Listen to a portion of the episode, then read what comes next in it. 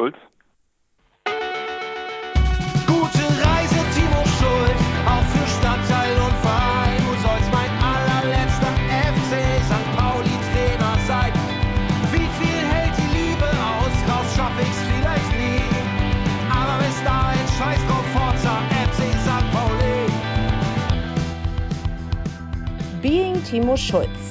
Ein Podcast-Projekt des Millanton mit dem Trainer des FC St. Pauli.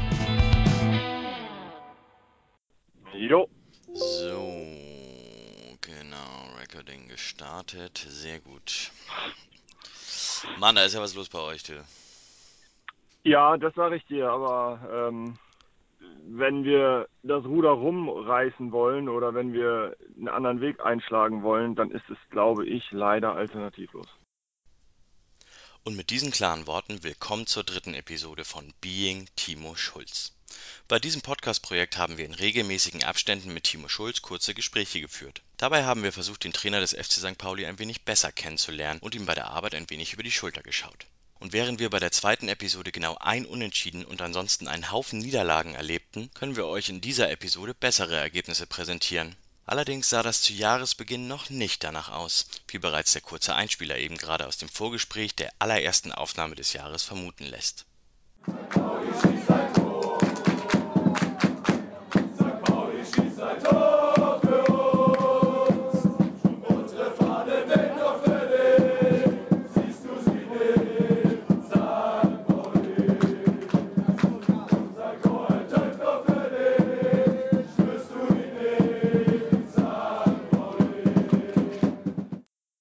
Das Jahr 2021 startete für den FC St. Pauli mit einem echten Mammutprogramm. Sieben Spiele standen allein im Januar an. Ihr erinnert euch an das Theater rund um die kurzfristige Absage in Würzburg? Ja, auch diese Partie musste ja jetzt erstmal noch nachgeholt werden.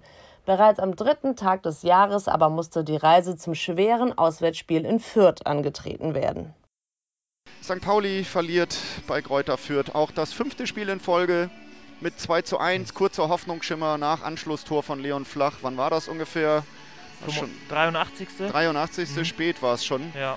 Aber da sah man mal, wie es gehen kann, wenn man sich traut. Ansonsten haben wir zu viel.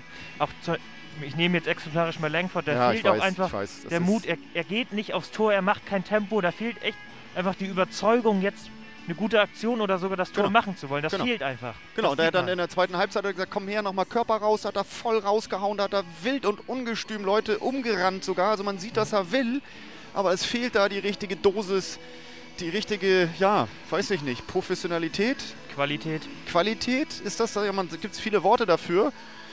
Worte können Schalter umlegen. Wir haben es versucht, bleiben auch dran. Es klingt zwar ziemlich düster, was Wolf und Bobby da nach dem Spiel ins AFM-Radio sprechen, aber schaut man sich die Fakten ganz oberflächlich an, so hätte der Start ins Jahr 2021 kaum besser laufen können. Denn mit dem ersten Torschuss des Jahres erzielte der FC St. Pauli direkt ein Tor. Allerdings war das nur der Anschlusstreffer zum 1:2 in der 84. Minute. Ja, der erste Torschuss des FC St. Pauli im Spiel gegen Fürth wurde erst in der 84. Minute abgegeben. Davor wurde das Team von Spielvereinigung Greuther Fürth regelrecht überrollt und hätte bereits frühzeitig mit vier oder fünf Toren zurückliegen können. Nur drei Tage nach der Niederlage in Fürth stand ein weiteres Spiel im Süden Deutschlands an. Der FC St. Pauli, zu diesem Zeitpunkt auf Tabellenplatz 17, war zum Nachholspiel beim Tabellenletzten in Würzburg zu Gast. Ja, ein echtes Kellerduell. Einen Tag vorher gab es aber erstmal noch Veränderungen im Kader des FC St. Pauli. Mit Dejan Stojanovic und Omar Mamouche kamen gleich zwei Spieler leihweise zum FCSP. Ja, welche Rolle diese beiden Spieler für die restliche Spielzeit einnehmen würden, ja, das war zu diesem Zeitpunkt noch nicht so ganz absehbar. Aber mit nun vier Torhütern im Kader konnte bereits vermutet werden, was in den nächsten Tagen folgte. Vorher trat der FC St. Pauli aber erstmal in Würzburg an. Die Stimmung vor dem Spiel war ziemlich düster. Sogar vom NDR wurde dieses Spiel mit dem Titel Schicksalsspiel angepriesen. Im Artikel selbst war dann davon die Rede, dass Timo Schulz keine Lösung finden würde.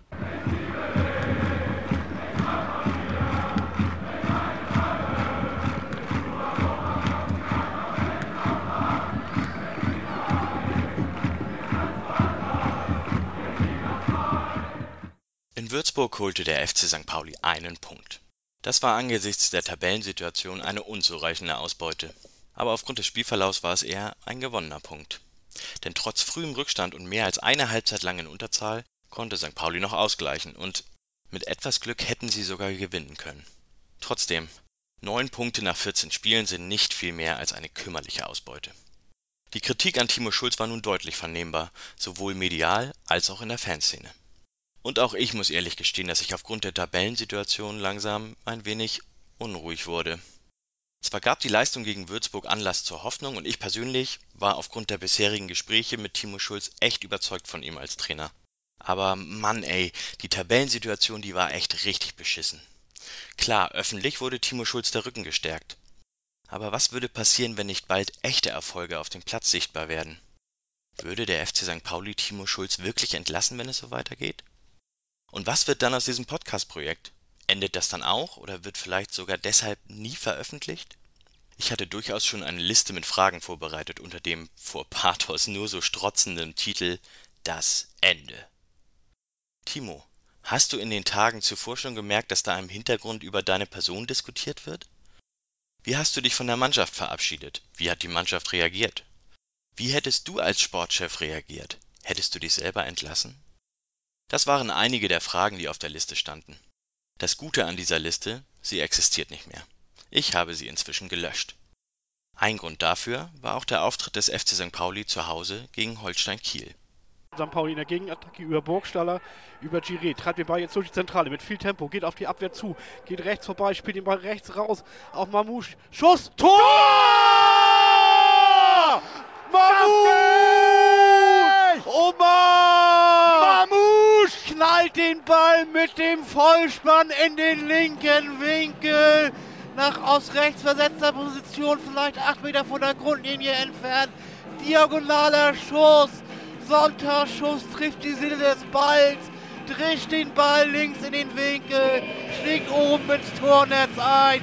1 zu 0 Starke in Minute Vorbereitung. 52. Starke Vorbereitung. Chiré treibt den Ball einfach mit Tempo von der Mittellinie bis nah an den 16er ran. 20 Meter vor dem Tor, rechts rausgelegt in den 16er und dann Mamouche mit einer kleinen Ballmitnahme nach vorne vorgelegt. Ist, ist rechts im 16er drin. Guckt sich das aus. Nein, direkt genommen mit rechts, den Ball saftig getroffen. Unter die Latte tickt der Ball noch und dann geht er links an das innere Tornetz rein. Keine Chance für Gelios, der das kurze Eck zumacht. Mamouche in seinem ersten Spiel gleich von Anfang an. Im Heimspiel gegen Holstein Kiel zeigte der FC St. Pauli eine angesichts des Tabellenstandes über weite Strecken überraschend überzeugende Leistung. Das lag an einigen Veränderungen. Zum ersten Mal ließ Timo Schulz sein Team mit einer Mittelfeldraute starten. Und von dieser Formation rückte der FC St. Pauli in der Folge dann auch nicht mehr ab. Auch personell gab es beim Heimspiel gegen Kiel Veränderungen, die im Nachhinein als wichtiges Puzzleteil für den Erfolg bezeichnet werden können. Zum ersten Mal standen Omar Mamouche, dessen Tor wir ja gerade gehört haben, und Guido Burgstaller als Doppelspitze auf dem Feld. Doch so überzeugend die spielerische Leistung auf dem Feld auch war, am Ende konnte der FCSP auch gegen Kiel nicht gewinnen. Es war das 13. sieglose Ligaspiel in Serie. So steckte der FC St. Pauli weiter bis zum Hals im Abstiegskampf. Timo, warum hat dein Team nach 15 Spielen nur 10 Punkte auf dem Konto? Puh, ja. Man sagt ja immer so schön, die Tabelle lügt nicht. Ich glaube, der Hauptgrund ist tatsächlich die Box, sowohl vorne als auch hinten. Ich glaube, alles, was so zwischen dem Strafraum abläuft, äh, geordnetes Verteidigen, äh, Umschalten mit Abstrichen in beide Richtungen, aber auch vor allem unser Spiel mit dem Ball ist, ist absolut gut. Ähm, waren, glaube ich, vor dem Winter sogar die Mannschaft mit, dem, mit den meisten Torschüssen so ungefähr mit Fürth zusammen. Aber wenn es knackig wird in der Box, also wirklich die entscheidenden Situationen, fehlt uns dann letztendlich, ja, ob du es Qualität nennen willst oder einfach auch das Glück oder wie auch immer. Da sind wir nicht, nicht konsequent genug, das muss man mal ganz klar sagen. Und das ist auch der Hauptansatzpunkt. Also wir haben jetzt im, im Winter gesagt, wir müssen viel mehr Wert auf unsere Umschaltphasen legen. Ich glaube, wir haben zehn Tore nach Ballverlust bekommen innerhalb der nächsten sechs, acht Sekunden. Da, da waren wir häufig nicht geordnet genug. Das versuchen wir jetzt wirklich durch eine Positionierung vor der Viererkette deutlich anzuheben, dass wir da immer einen ganz, ganz klaren Sechser haben, der auch nur dort bleibt. Da haben wir häufig mit sehr offensiven Spielern gespielt und ansonsten glaube ich, ist ein Manko noch, obwohl wir da defensiv sehr gut stehen, äh, unsere Standards in der Offensive. Wo du natürlich auch vielleicht den einen oder anderen Dosenöffner mal drin haben könntest und das haben wir bis jetzt auch nicht geschafft. Das hängt natürlich auch damit zusammen, dass wir relativ wenig kopfballstarke, abschlussstarke Spieler haben und ja, das ist das Gute, dass unsere Probleme, die wir haben in der Hinserie, sind eigentlich offensichtlich äh, und man sollte meinen, dass man die auch relativ gut als Trainer beheben kann. Ich bin ja ein Fan von Statistiken und tiefergehenden Daten, unter anderem von Expected Goals, aber auch du hast ja schon gesagt, wir, der FC St. Pauli hat die meisten Torschüsse in der Box abgegeben. Ich kann dir sagen, dass der FC St. Pauli nach verschiedensten Statistiken offensiv zu wenig aus seinen Möglichkeiten macht und defensiv das zweitschwächste Team der Liga ist. Siehst du das als Trainer, ich sag mal, mit den Leistungen, die du auf dem Platz wahrgenommen hast, auch so? Ja, ich, ich bin ja auch in vielen Statistiken drin und wenn man eben nach verschiedensten Modellen geht, dann müssten wir irgendwie zwischen Platz, ich glaube, 10 und 12 sein eigentlich, ja. was so die reinen Leistungsstatistiken angeht. Aber dafür können wir uns nichts kaufen und gerade diese Statistik mit, wir sind defensiv die zweitschlechteste Mannschaft der Liga, auch da kann, kannst du natürlich verschiedene Parameter heranziehen, aber es ist einfach so, und das ist offensichtlich, dass unser Zweikampfverhalten, also unser individuelles Zweikampfverhalten in der Defensive, ich glaube, mit unter 50 Prozent ligaweit, glaube ich, mit Abstand das schlechteste ist. Und wenn ich mich dann zum Beispiel an die Spiele einfach nur daran erinnere, wenn James auf dem Platz stand, Lawrence, dann sieht das gleich ganz anders aus. Und das ist natürlich etwas, und das hat einem vielleicht jetzt auch das Kiel-Spiel so ein bisschen vor Augen geführt, wenn so ein Guido auf dem Platz steht, dann spielen halt die drumherum auch besser und strukturierter. Und ich glaube, man soll sich als Trainer sowieso nicht immer zu wichtig nehmen. Das sind natürlich Personalien und Eckpfeiler, die können wir nicht ersetzen und schon gar nicht über 14, 15 Spiele. Und darüber hinaus, und das habe ich ja auch gerade schon gesagt, kann ich als Trainer sehr wohl die Ordnung auch im, gerade im, im Moment des Ballverlustes vielleicht noch klarer vorgeben und noch, noch klarere Schlüsse ziehen, so dass man dann eben vielleicht doch nicht permanent in Gleichzahl ist oder nur ein Überzahl, sondern zwei Überzahl ist, weil dann fällt dieser verlorene Zweikampf, den wir leider momentan mit einplanen müssen, nicht ganz so ins Gewicht, wenn noch jemand da ist, der den ausgleicht. Was dann wahrscheinlich zu Lasten der der offensiven äh, der Wildheit gehen wird, weil dir da dann eben ein Spieler fehlt. Das, äh, diese Abstriche müssen wir dann vielleicht in der Rückserie machen und das Konstrukt dementsprechend in die Richtung ein bisschen anpassen. Anpassung ist das richtige Stichwort. Du hast in der Saison oder ihr habt in der Saison mit einer mit einer Dreierkette begonnen, dann seid ihr auf eine Viererkette gewechselt, habt viel im 4-2-3-1 auch gespielt und nun habt ihr gegen Kiel ein, ich habe mich total gefreut, ein 4-4-2 mit Raute spielen lassen. Ich wusste, ich hätte nie gedacht, dass das nochmal zurückkommt, die Raute. Was sind die Vorteile von der Formation, von der Raute, Mittelfeldraute? Ja, das ist so ein bisschen, ähm, wie soll ich das sagen? Wir haben leider keine offensiven Außenspieler. Also Rio ist uns das ganze Jahr komplett weggebrochen, äh, der natürlich mit seinem Tempo und seinem offensiven 1 gegen 1 für uns da vorne eine Waffe wäre. Und so hast du dann äh, mit, mit verschiedensten Spielern auf der Außenbahn spielen müssen. Äh, und ansonsten bleibt dir halt eigentlich nur die Dreierkette, wenn du keine Außenbahnspieler beziehungsweise eher defensive Außenbahnspieler hast. Und ja, wir wollten dann auch, zumindest in der Zeit, wo Guido fit war und, und, und wir Simon gut drauf gesehen haben, wollten wir dann gerne mit zwei Spitzen spielen, weil das schon etwas ist, was uns eher. Wir kriegen mit zwei Spitzen mehr Druck auf den Ball. Wir haben die Qualität vorne im, im Sturmzentrum. Und trotzdem haben wir eben auch viele Achter, sage ich einfach mal, mit Salazar, mit Becker, eigentlich auch mit Benatelli. Spieler, die eben nicht eine Quote von 10 bis 12 Toren haben, aber eben auch nicht in der Luft oder im defensiven Zweikampf so stabil sind, dass sie gar nichts zulassen. Und ja, wir haben schon in der Hinserie ein paar Mal so während des Spiels oder aus, aus, aus verschiedensten Grundordnungen in, mit dem Ball, im Spiel mit dem Ball auf eine, auf eine Viererkette mit Raute umgestellt. Ich glaube, dass das momentan einfach am besten zu unserem äh, Personal passt. Also solange Rio nicht fit ist, haben wir keinen klassischen Rechtsaußen. Mit Ditgen haben wir einen Linksaußen im Kader und dann willst du zwanghaft irgendwie ein 4-2-3-1 spielen oder ein 4-4-2 und weißt aber eigentlich, Mensch, dann spielen mindestens zwei, drei Spieler nicht auf der Position, wo sie hingehören. Und ja, aus der Raute ist es, ist es wahnsinnig schwer zu verteidigen, das muss man ganz klar sagen. Man hat im Spiel mit dem Ball hat man, hat man ganz viele Vorteile, man hat viele Ebenen besetzt, hat viele Spieler im Zentrum und ich glaube, das passt wirklich gut zu uns. Gegen den Ball ist natürlich dann für Becker und Salazar raus zu verteidigen, am Flügel gegen die Außenverteidiger.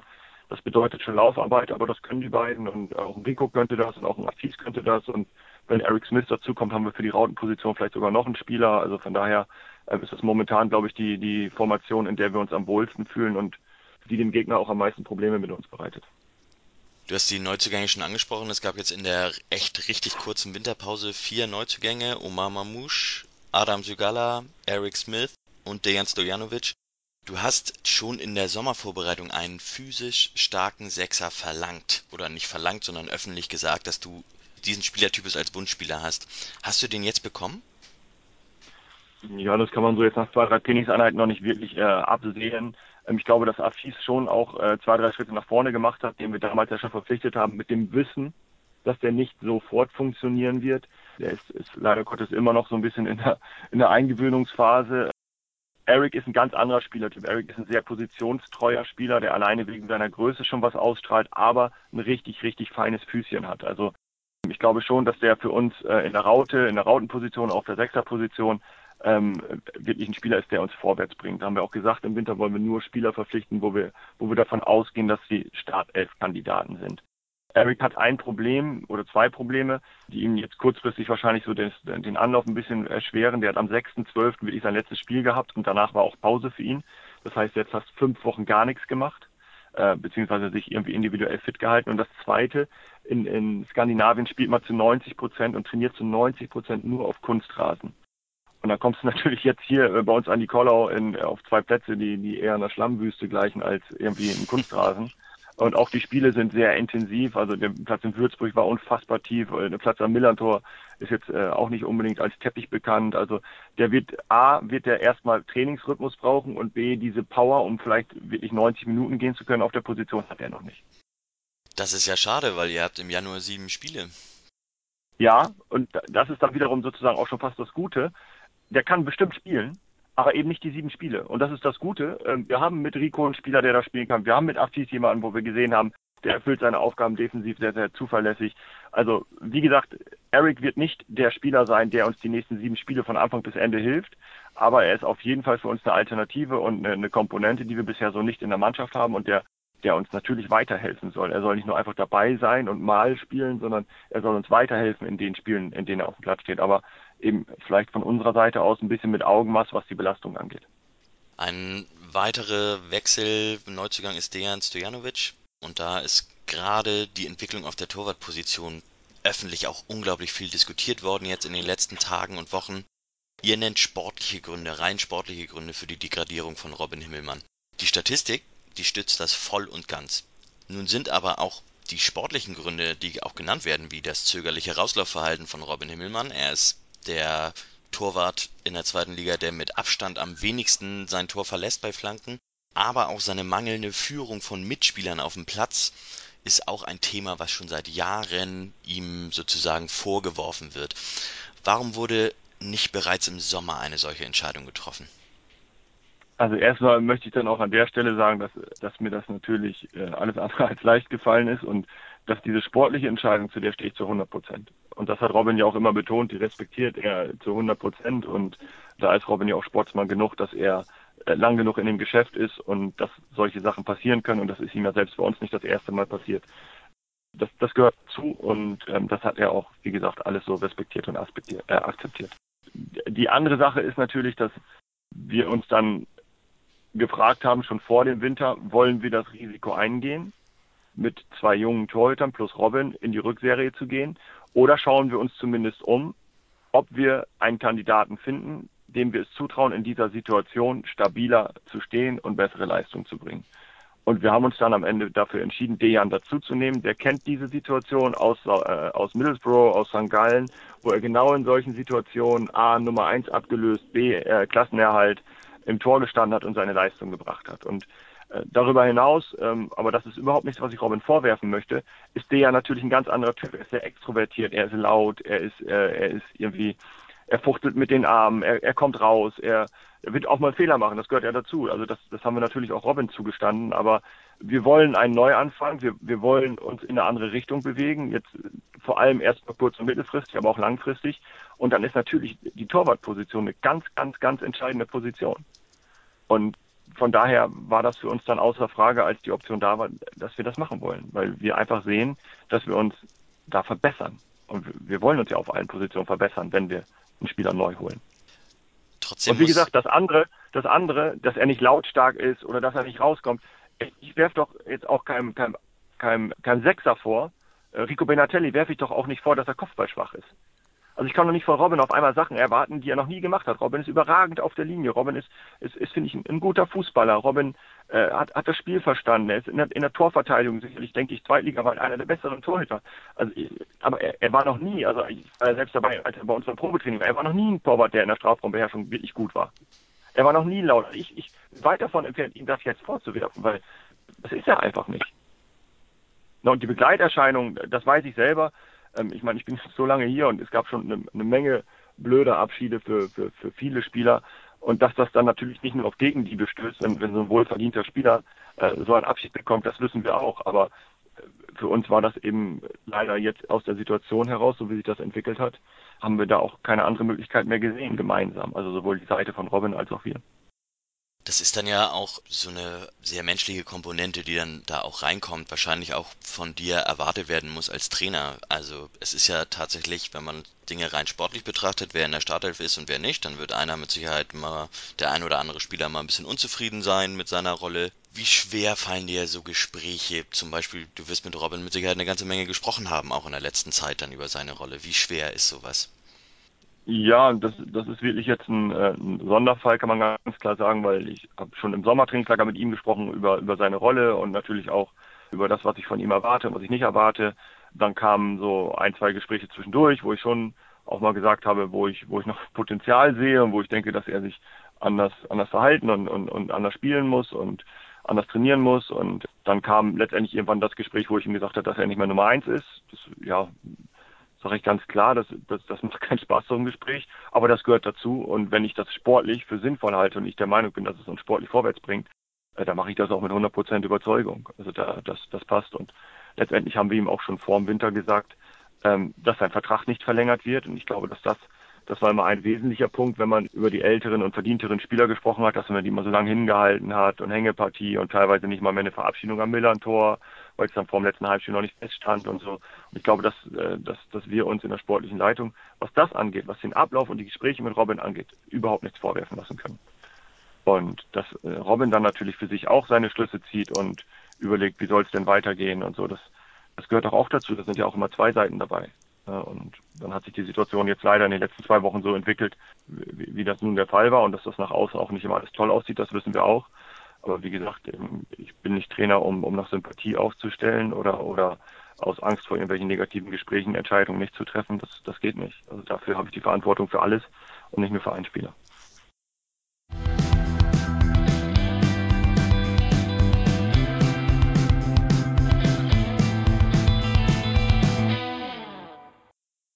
Ihr habt sicher gemerkt, dass wir von der Chronologie ein wenig abgewichen sind.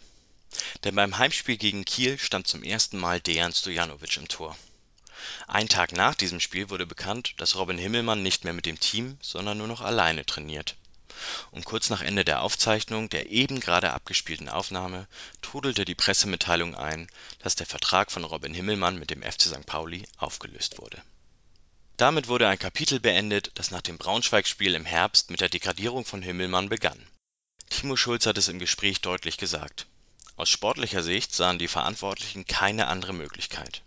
Und dabei haben sie das Echo aus Medien und von Fanseite durchaus in Kauf genommen, beziehungsweise sie waren sich bewusst, wie diese Personalentscheidung wirken würde. Denn auf der langen Liste unglücklicher Abschiede verdienter Spieler des FC St. Pauli landet der Abschied von Robin Himmelmann definitiv auf dem Podium denn Robin Himmelmann war dann doch ein bisschen mehr als nur der langjährige Stammkeeper. In all den Jahren hatte sich gezeigt, dass der FC St. Pauli auch für ihn sehr viel mehr ist als nur ein Arbeitgeber. Er engagierte sich abseits des Platzes in vielen Bereichen. Und so führte die Art und Weise der Degradierung dann auch zu entsprechendem Unmut. Wie auch in der Aufnahme zu hören, teile ich persönlich die sportlichen Gründe für die Degradierung von ihm voll und ganz und trotzdem wünsche ich mir, dass es der FC St. Pauli in Zukunft wieder besser hinbekommt, langjährige und wohlverdiente Spieler zu verabschieden. Besser hinbekommt, als sie mitten in der Saison zu degradieren. Manche würden sogar sagen, abzusägen. Rückblickend betrachtet ging der Plan, eine neue Nummer 1 im Winter zu verpflichten, voll auf. Ich mag mir aber gar nicht ausmalen, was gewesen wäre, wenn das nicht so gut gepasst hätte.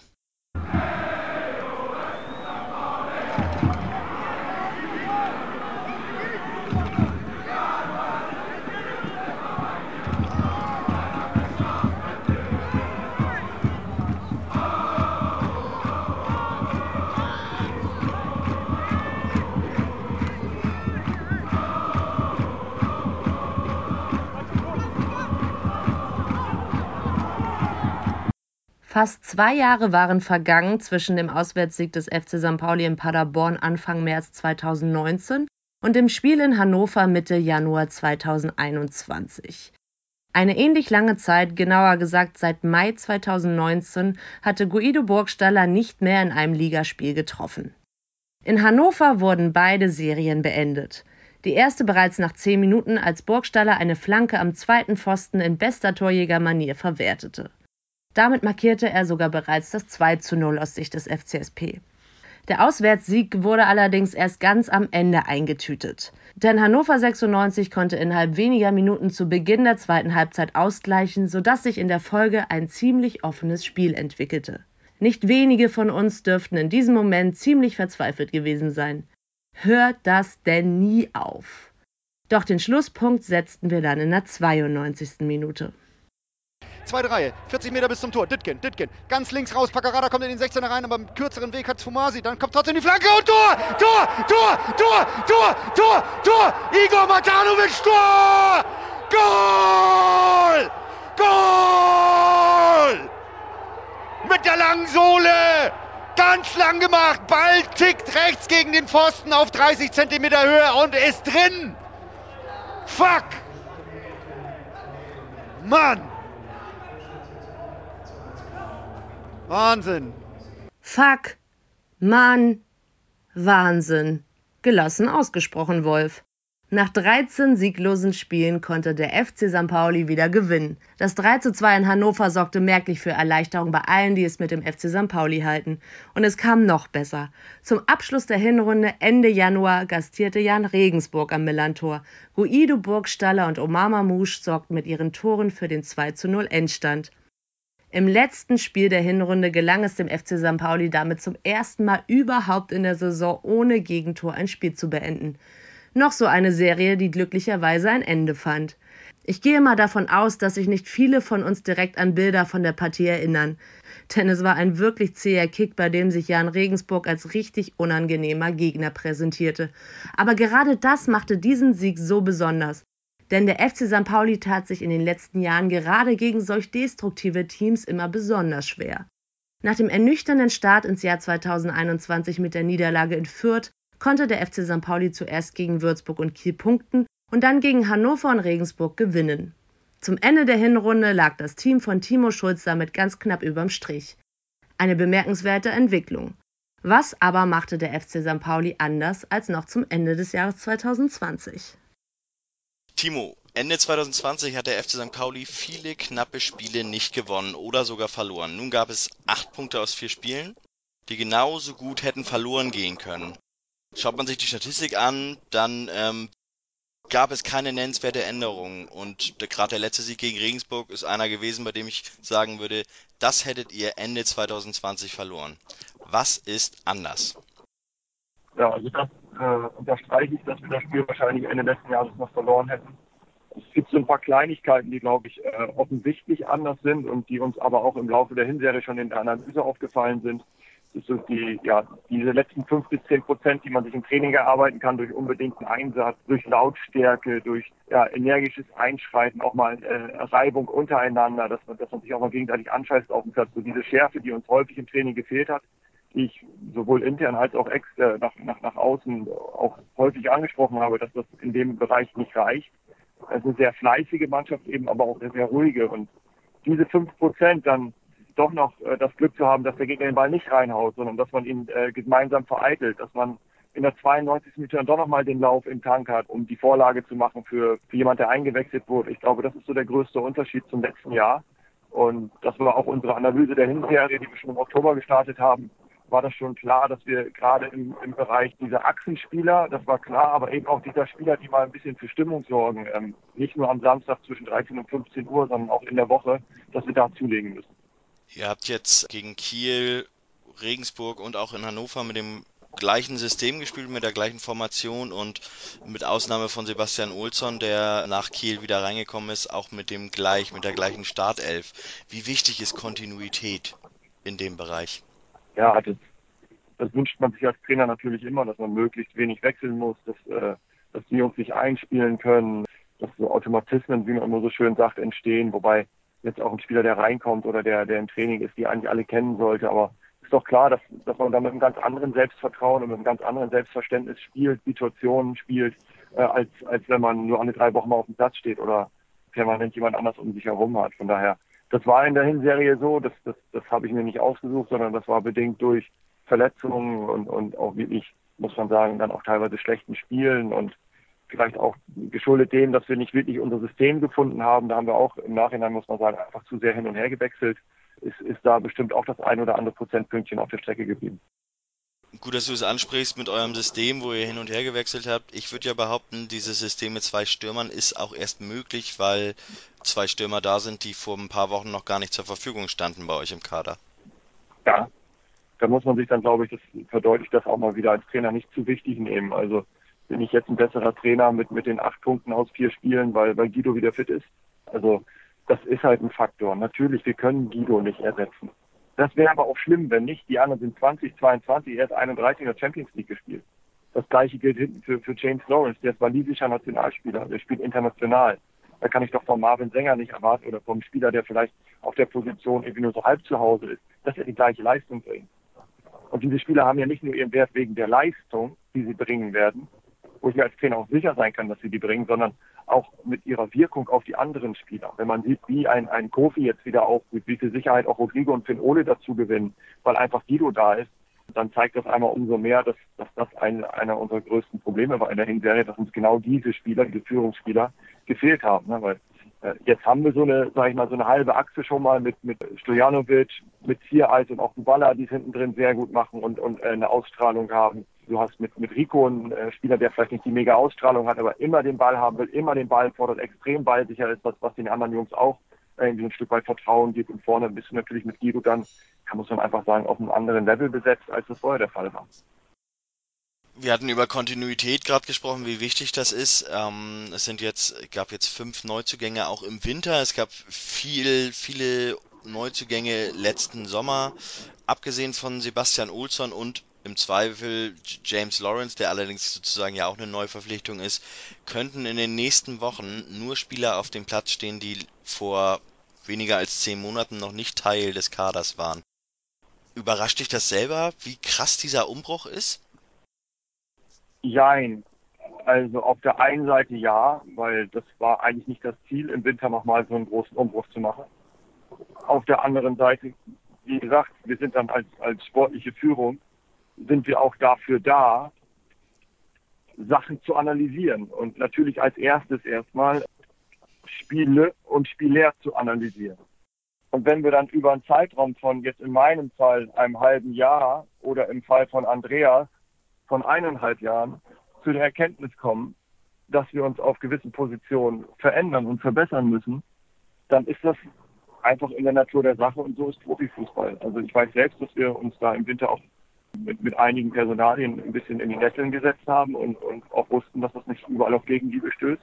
Aber wenn wir der Meinung sind, dass es sportlich notwendig ist und dass es vor allem auch jetzt schon sportlich notwendig ist und nicht erst im nächsten Sommer, wie gesagt, dafür sind wir da und also der Trend zeigt zumindest, dass wir mit der Analyse nicht ganz falsch gelegen haben. Du warst ja selber äh, lang genug aktiver Spieler in so einem Kader und hast ja auch schon das ein oder andere mitbekommen, wenn da Neuzugänge gekommen sind. Wie ist denn das eigentlich, wenn man als Spieler auf einer Position spielt und da auf einmal jemand Neues kommt, der auch auf deiner Position spielt? Was ist das? Ist das sollte das, hatte ich das früher immer eher angespornt? War das eher so ein, so ein Was soll das Moment für dich? Oder wie, wie, was, was löst das aus in Spielern? Ja, das ist ganz unterschiedlich. Also bei mir war ja klar, jetzt kann ich St. Pauli als Beispiel nehmen, alle, die das dann irgendwann mal hören werden, die werden sich auch jedes Jahr denken, boah, Alter, jetzt spielt Schulz wieder auf der Bank. Meine Güte, finden wir da keinen besseren. Und das hat sich die sportliche Leitung natürlich auch jedes Jahr gedacht. So, wenn, wir uns verbessern wollen, dann brauchen wir einen spielstarken Sechser und haben dann Schule hinten dran. Und für mich war das eigentlich jedes Jahr ein Spaß zu sehen, da kommt wieder einer, der kann natürlich wieder höher springen, schneller rennen und, und härter schießen und passen sowieso dreimal besser und ja, der stand ihm jedes Mal wieder am ersten Spieltag auf dem Platz, das war ich. Also man darf nicht den Fehler begehen, und dagegen wehre ich mich auch in, in, in so einer Kaderplanung, in einer Situation, in der wir jetzt sind, nicht den Fehler begehen, dass alle anderen, die wir von extern holen, besser sind als die, die wir haben. Also bessere zu finden als die, die wir haben, das ist schon nicht einfach. Aber genauso muss man natürlich andersrum gucken, wie können wir die Konkurrenzsituation verschärfen. Mit entweder einem jungen Spieler, dem das perspektivisch zutrauen, einem, einem Älteren den Rang abzulaufen, oder eben vielleicht sogar auch mit einem älteren Spieler, wo wir wissen, der performt sofort, der braucht keine Anlaufzeit und der macht die anderen besser. Und wir sprechen jetzt ja direkt äh, nach der Verpflichtung zum Beispiel von äh, Tore Renigussen, wo ich auch, kann ich ganz ehrlich sagen, erstmals Andreas den Vorschlag habe ich gesagt, boah, Andreas, hast schon aufs Alter geguckt, oder? Ja, dann kommt er aber und sagt, du hast schon gesehen, was Guido für unsere Mannschaft bewirkt hat in den letzten Wochen. Mhm. Ja, und dann, dann stehst du da und sagst, ja, es ist einfach so. Wir haben kaum Spieler, die über 30 sind im Kader. Und dass, äh, dass einige Verpflichtungen dann eben auch nur für, für kurzfristige Zwecke sind, das ist so. Und wie gesagt, ähm, wenn ich dann als Spieler im Kader bin, dann muss ich mich damit arrangieren. Entweder ich nehme den Konkurrenzkampf auf oder ich muss mich hinten anstellen und lebe mit der Rolle oder aber ich suche mir halt einen anderen Verein. Also wir sollten dabei St. Pauli auch nicht romantischer sein, als, als wir dürfen. Egal wie lange jemand im Verein ist, am Ende ist es eine Profifußballmannschaft. Ich glaube, jeder Fan will maximalen sportlichen Erfolg haben und will nicht sagen, ähm, aber toll, dass der Spieler zwölf Jahre da war. Wir sind zwar dreimal abgestiegen am Ende in Folge und er hat jedes Mal 33 Spiele gemacht und wir haben auch kein Spiel mehr gewonnen, aber alles war toll. Also das, das sind wir nicht, das dürfen wir nicht sein. Äh, und trotzdem müssen wir natürlich zusehen, dass wir, dass wir das alles gut managen. Jetzt ich als Trainer den Kader, ähm, dass, dass trotzdem alle irgendwo ihre Einsatzzeiten kriegen, dass alle sich gewertschätzt fühlen und vor allem, dass jeder genau weiß, wie seine Rolle ist. Aber eigentlich ist klar, wenn ein neuer Spieler kommt und der wird Stammspieler sein, dann fliegt A ein Stammspieler aus der ersten Elf und B ein Kaderspieler äh, aus dem Kader. Und das liegt dann an mir, das zu kommunizieren und zu handeln.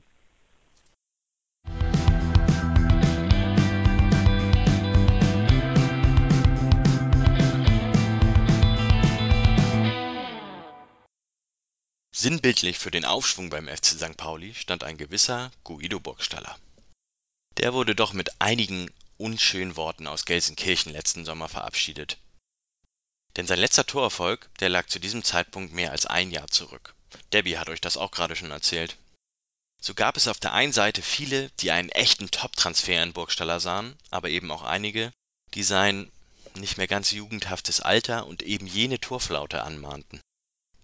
Die schwere Verletzung nach zwei Einsätzen im Dress des FC St. Pauli war dann auch eher Wasser auf die Mühlen der kritischen Stimmen.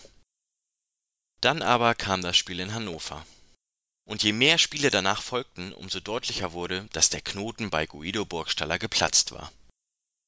Gegen Regensburg legte er direkt nach und es sollte letztlich eine Rekordserie von sieben Spielen in Folge mit Burgstaller Torerfolg werden.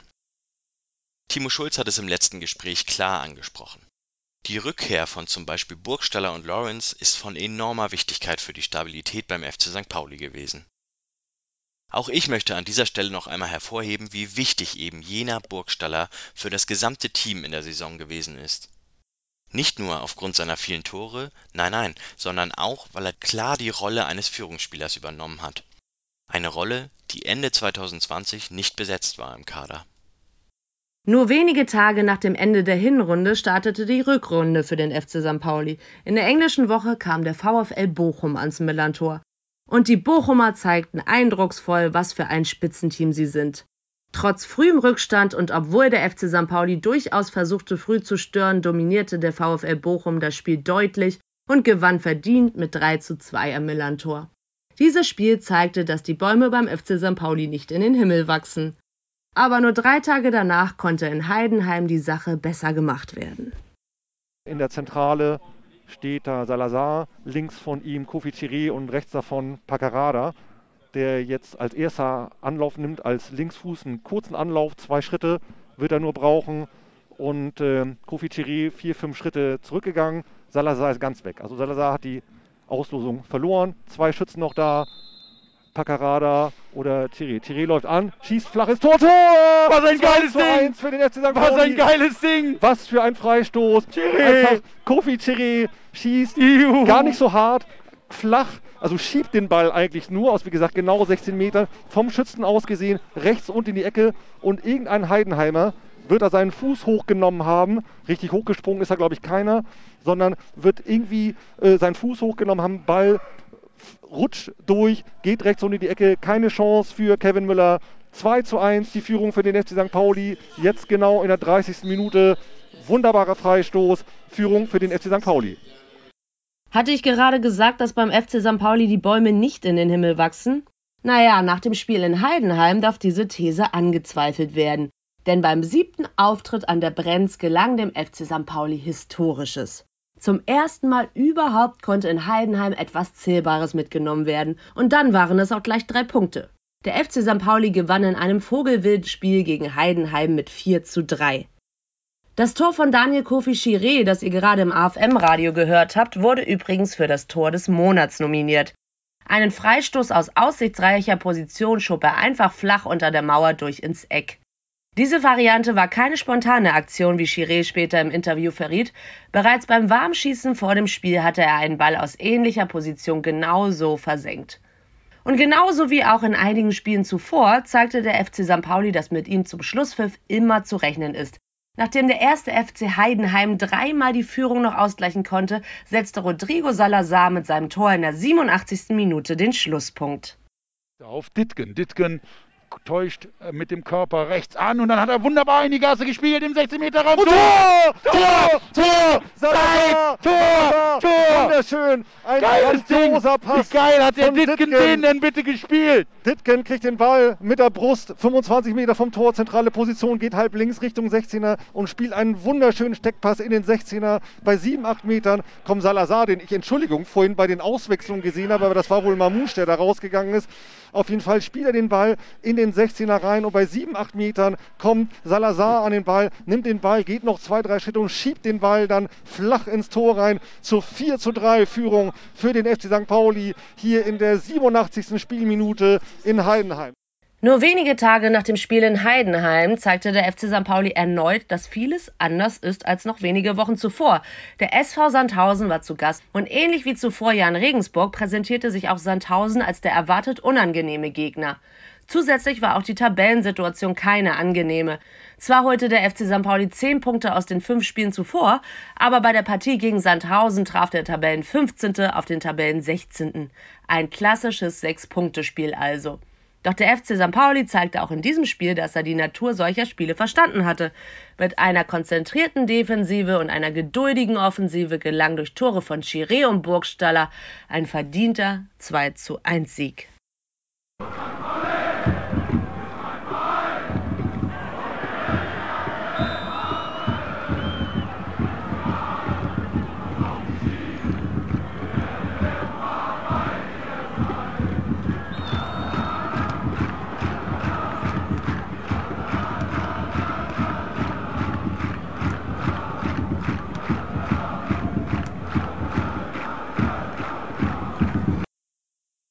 Durchatmen war angesagt. Zumindest ein wenig. Zwischen dem Spiel gegen Sandhausen und dem folgenden in Nürnberg lagen ganze neun Tage. Angesichts der veränderten Tabellensituation war das eine echte Verschnaufpause. Für dieses Podcast-Projekt ergab sich damit endlich mal die Möglichkeit, Themen zu bearbeiten, die aufgrund der sportlich schwierigen Lage immer wieder in den Hintergrund gerückt sind. Im November gab der Verein bekannt, dass er sich ab der kommenden Saison selbstständig mit der Eigenmarke DIY ausrüsten wird. Das hatte auch aufgrund der sportlichen Situation einmal mehr zu den immer wiederkehrenden Vorwürfen geführt, dass sich der FC St. Pauli zu wenig auf sein Kerngeschäft konzentrieren würde. Ich mache da kein Geheimnis daraus, dass dieser Vorwurf für mich völliger Quatsch ist. Aber wie sieht Timo Schulz das eigentlich? Beeinflusst ein unruhiges Umfeld die Spieler und auch das Trainerteam? Also solche Themen ehrlich gesagt überhaupt nicht. Und ich finde das ehrlich gesagt auch ein bisschen unfair, wenn man das miteinander im Pott wirft. Also ich glaube, wir haben kein Spiel nur unentschieden gespielt oder verloren, weil der Verein parallel irgendwie plant, äh, seine Trikots selber zu produzieren. Das eine hat mit dem anderen gar nichts zu tun. Also uns fehlt deswegen nicht ein Euro an Geld oder irgendwie zwei Mitarbeiter an Manpower. Ähm, das, das ist wirklich, äh, das sind zwei komplett verschiedene Sachen. Und darüber hinaus, wenn du so direkt fragst, ob uns das beeinflusst, das interessiert mich auch nicht. Also ehrlich gesagt, ob ich jetzt Under Armour dieses Jahr anhabe oder, oder dieses DYII oder wie auch immer, das, das darf für uns im sportlichen Bereich überhaupt kein Thema sein und ist es auch nicht. Ich finde das gut, dass der Verein das macht. Ich finde, es passt auch zu uns und wenn, wenn nicht wir, wer dann? Also das sind doch alles Projekte, nach denen sich auch wirklich viele der Fans sehnen und die auch für die ein FC St. Pauli stehen soll und muss weil wir uns auch unserer gesellschaftlichen Verantwortung ja immer bewusst sein sollten und, und auch dem gerecht werden wollen. Aber da kann sich jeder sicher sein, dass, dass das in keinster Weise irgendwie bedeutet für den Sport, dass er da kürzer treten muss. Also im Gegenteil, ähm, langfristig kann es ja vielleicht sogar sein, äh, dass man dadurch Gelder generiert, die man sonst nicht generieren könnte. Also die Fantasie kann man ja auch mal entwickeln. Absolut.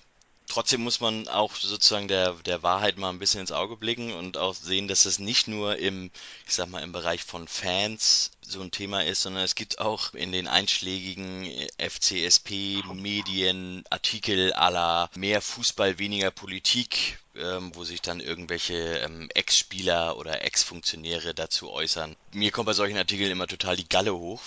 Dir auch? ja, ich, ich sehe das ehrlich gesagt sogar so ein bisschen zwiegespalten, weil das hat Corny immer ganz gut gesagt, wenn es der ersten Mannschaft gut geht, dann geht es allen gut. Und es ist ja auch so, dass diese Thematiken und diese, diese Ex-Spieler oder möchten gern Experten, die werden ja immer alle nur auf den Plan gerufen, wenn es nicht gut läuft. Also wenn es jetzt gut läuft, dann wird auch keiner mehr kommen und sagen, was soll das mit dem blöden Trikot? Warum, warum macht ihr das selber? Lasst das doch jemand, jemand anders. Warum konzentriert euch auf Fußball? Also wir müssen halt zusehen, dass es sportlich läuft. Und da muss ich leider dann auch einigen Leuten recht geben. Es ist halt so bei uns, dass der Fokus auch medial häufig auf, auf Themen gelenkt wird, die gar nicht so vielleicht die erste Geige spielen sollte oder die, die vielleicht überhaupt, ob die so ein Thema sein sollte. Also es gibt auch so ein schönes Sprichwort, äh, tu Gutes und sprich nicht darüber. Ne? Und ähm, wir sollten zusehen, dass wir unsere Kernmarke, und das ist und bleibt der Fußball, dass wir die stärken, sowohl sportlich und das, das ist das, das oberste Geburt, als auch medial. Und ich glaube, wenn, wenn wir das hinbekommen, dann werden auch diese Nebenthemen, die, die, die zum FC St. Pauli dazugehören, äh, die werden dann auch immer ihren Platz finden. Aber es darf niemals andersrum sein. Und da kann ich dann gewisse Ansatzpunkte schon verstehen, ne? weil ich habe es jetzt ja auch ein paar Jahre so aus aus einer sicheren Entfernung angeschaut aus dem NLZ und ähm, da hattest du manchmal schon das Gefühl, ja, es ist nicht so schlimm, dass wir verloren haben, aber das und das läuft doch jetzt gerade ganz gut und lass uns nochmal hierfür engagieren und da müssen wir nochmal irgendwas machen und äh, das darf niemals passieren. Drehen wir das mal um oder spielen wir mal so eine Art ähm, Utopie durch? Ich ähm, habe ein Interview mit Marcel Jansen gelesen, der Präsident von dem von einem Nachbarverein. Der hat gesagt, dass ein unruhiges Umfeld sehr wohl die Spieler beeinflusst und hat direkt das Beispiel HSV genannt. Da sind die, die, das unruhige Umfeld ist da allerdings auch eher bezogen auf die Machtkämpfe, immer wiederkehrende Machtkämpfe zwischen Präsidium, Aufsichtsrat, untereinander, miteinander, aber auch in, der, in den sportlichen Funktionärsebenen. Würde das bereits die sportliche Leistung auf dem Platz beeinflussen oder die Spieler beeinflussen, wenn man so im Aufsichtsrat, Präsidium, wenn es da so Quälereien gibt?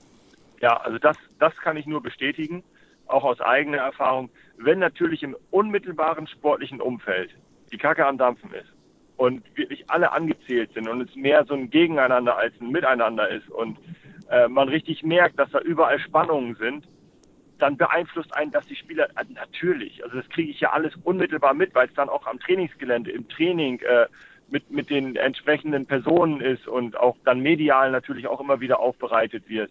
Ähm, das ist natürlich, also das ist in meinen Augen auch was komplett anderes. Also wenn es um die handelnden Personen geht und wirklich darum geht, ähm, wer schießt gegen wen und gibt es da interne Machtkämpfe und ist ja nicht anders wie im Privatleben, äh, in so einer großen Familie oder, oder in der Politik.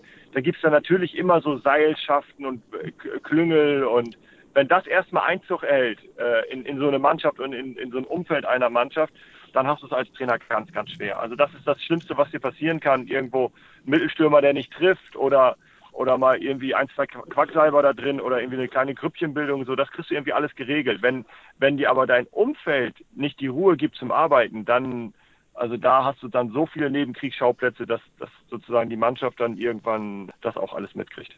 Kann sich ein Team auch dahinter verstecken?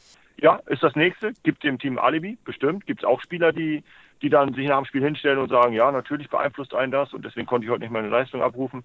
Hätte ich jetzt persönlich kein Verständnis für, wenn ich ehrlich bin, weil äh, letztendlich sind das 90 Minuten auf dem Platz Fußball spielen. Also äh, kannst immer gut und schlecht spielen, aber das liegt bestimmt nicht daran, ob es da irgendwo äh, zwei gute miteinander können oder nicht. Also Du warst Spieler beim FC St. Pauli auch in, ich sag mal so, in finanziellen Zeiten, die nicht so waren wie die in den letzten zehn Jahren. Also wenn ich mal die bis zur Bokalserie, äh, die gerade Jubiläum gefeiert hat, also 2004 bis 2006 war der Verein durchaus in einer sehr kritischen Finanzlage. Wie habt ihr das als Spieler wahrgenommen? Also es gibt ja immer wieder diese Anekdoten von äh, nur kaltes Wasser in den Duschen und so. Ja gut, das, das lag aber am Rohrbruch oder beziehungsweise an, an, an, an, der, an der mangelnden Technik und an, an, dem, an dem alten Gemäuer, an dem wir uns befunden haben. Aber es gibt ja tatsächlich diese Geschichte, dass der, der Wagen damals mit dem Öl im alten Clubheim vorgefahren ist äh, und gesagt hat, also Heizung war alle der, der Tank, ne, und ja, ich pumpe euch das hier für 500 Euro rein, aber erst wenn ihr die 500 Euro vom letzten Mal noch bezahlt. Und dann haben sich alle mit großen Augen angeguckt und haben gesagt, also ich habe kein Geld, ja, ich auch nicht. Und dann ist Corny aus seinem Theater rübergelaufen, hat dem 500 Euro in die Hand gedrückt, damit abends am Spieltag da noch äh, überhaupt die Heizung läuft.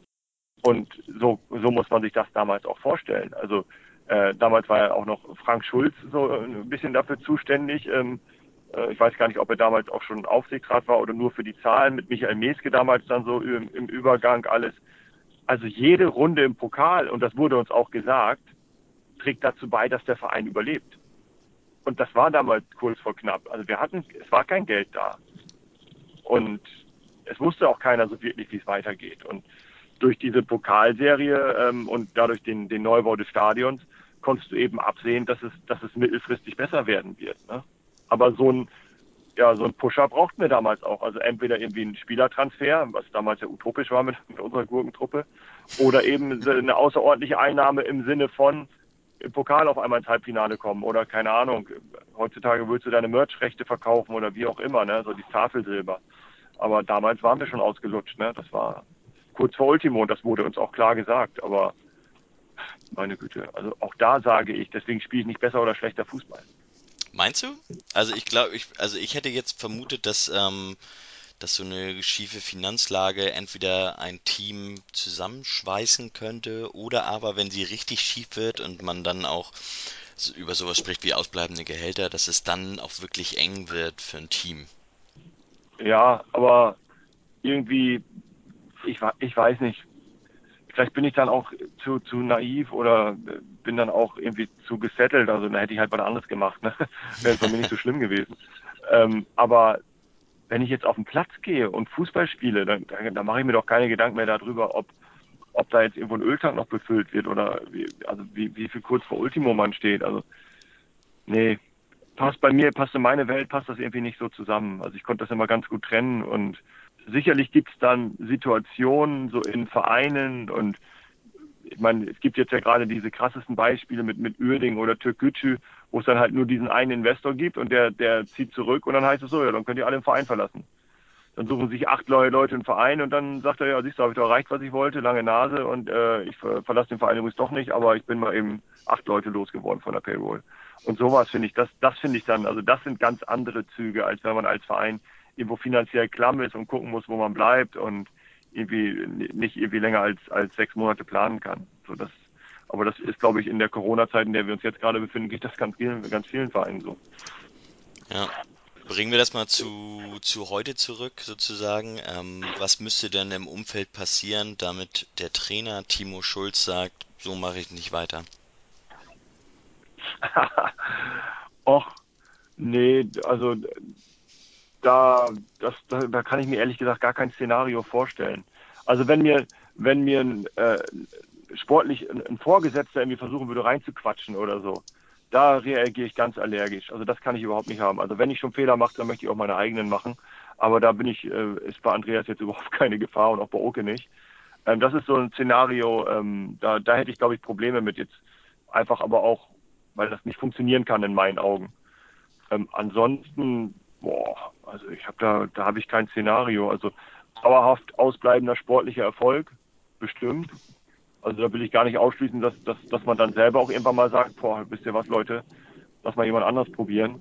Aber an dem Punkt war ich jetzt zum Beispiel auch noch nicht. Und ich hoffe mal nicht, dass nochmal so eine schlechte Phase kommt mit 13 nicht gewonnenen Spielen. Also von daher, ähm, nee, also was man nicht ausschließen kann, was ich jetzt auch von vielen Trainerkollegen und ehemaligen Trainern äh, mitbekommen habe, dass natürlich irgendwann, wenn man sich so in diesem Hamsterrad befindet und jedes Jahr wieder rumrödelt, neue Mannschaft, wieder anfangen, wieder Druck, wieder schlechte Situation, dass man vielleicht irgendwann mal ermüdet. Ich meine, Ralf Rangnick ist ja auch so ein prominentes Beispiel für so eine Art Burnout. Ich glaube, wenn man sich von gewissen Dingen nicht frei macht, dann kann einem sowas passieren. Also ich sehe mich da persönlich ganz stabil, aber ich habe für jeden Verständnis, der, der irgendwann auch mal von sich aus sagt, ah, ich kann nicht mehr, ich habe keine Kraft mehr und ich brauche mal eine Auszeit. Also das äh, ist im normalen Berufsleben so und ich glaube, dass dass man da als Trainer schon ein dickes Fell haben muss, wenn man dann auch wenn das ganze Öffentliche noch dazukommt und so, äh, dem dann immer Druck, äh, dem, dem Stand zu halten und stabil zu bleiben und positiv zu bleiben. Das äh, ist schon eine Aufgabe.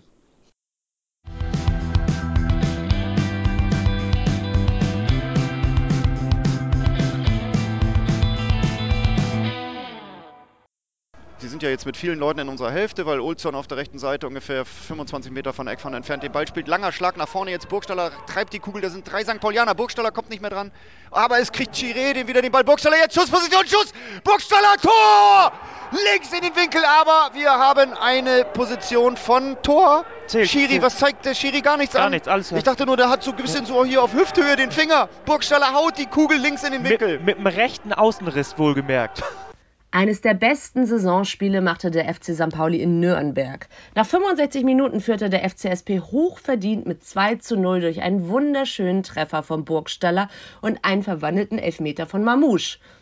Nur die schwache Chancenverwertung ließ das Spiel noch einmal spannend werden.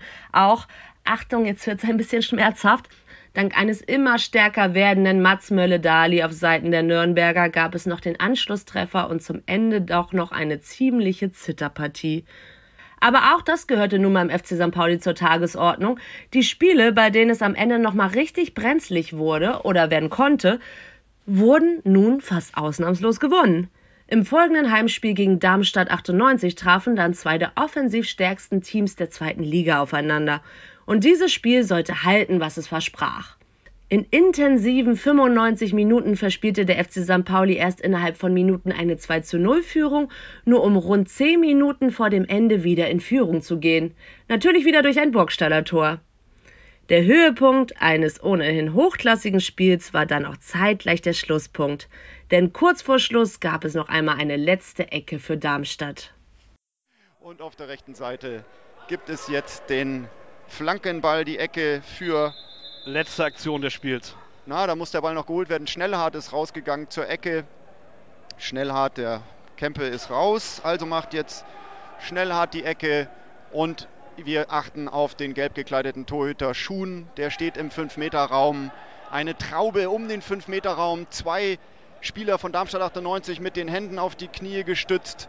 Lauern und Eckball kommt jetzt. Ein St. Pauli-Spieler ist draußen, das ist Paccarada, der ist außerhalb, der muss behandelt werden. Jetzt kommt die Ecke von der rechten Seite rein, reingedreht. Kopfball, Schuss, Schuss, Schuss auf der Linie geklärt und mit der Hand und nein, die. Latte und nochmal, was ist los?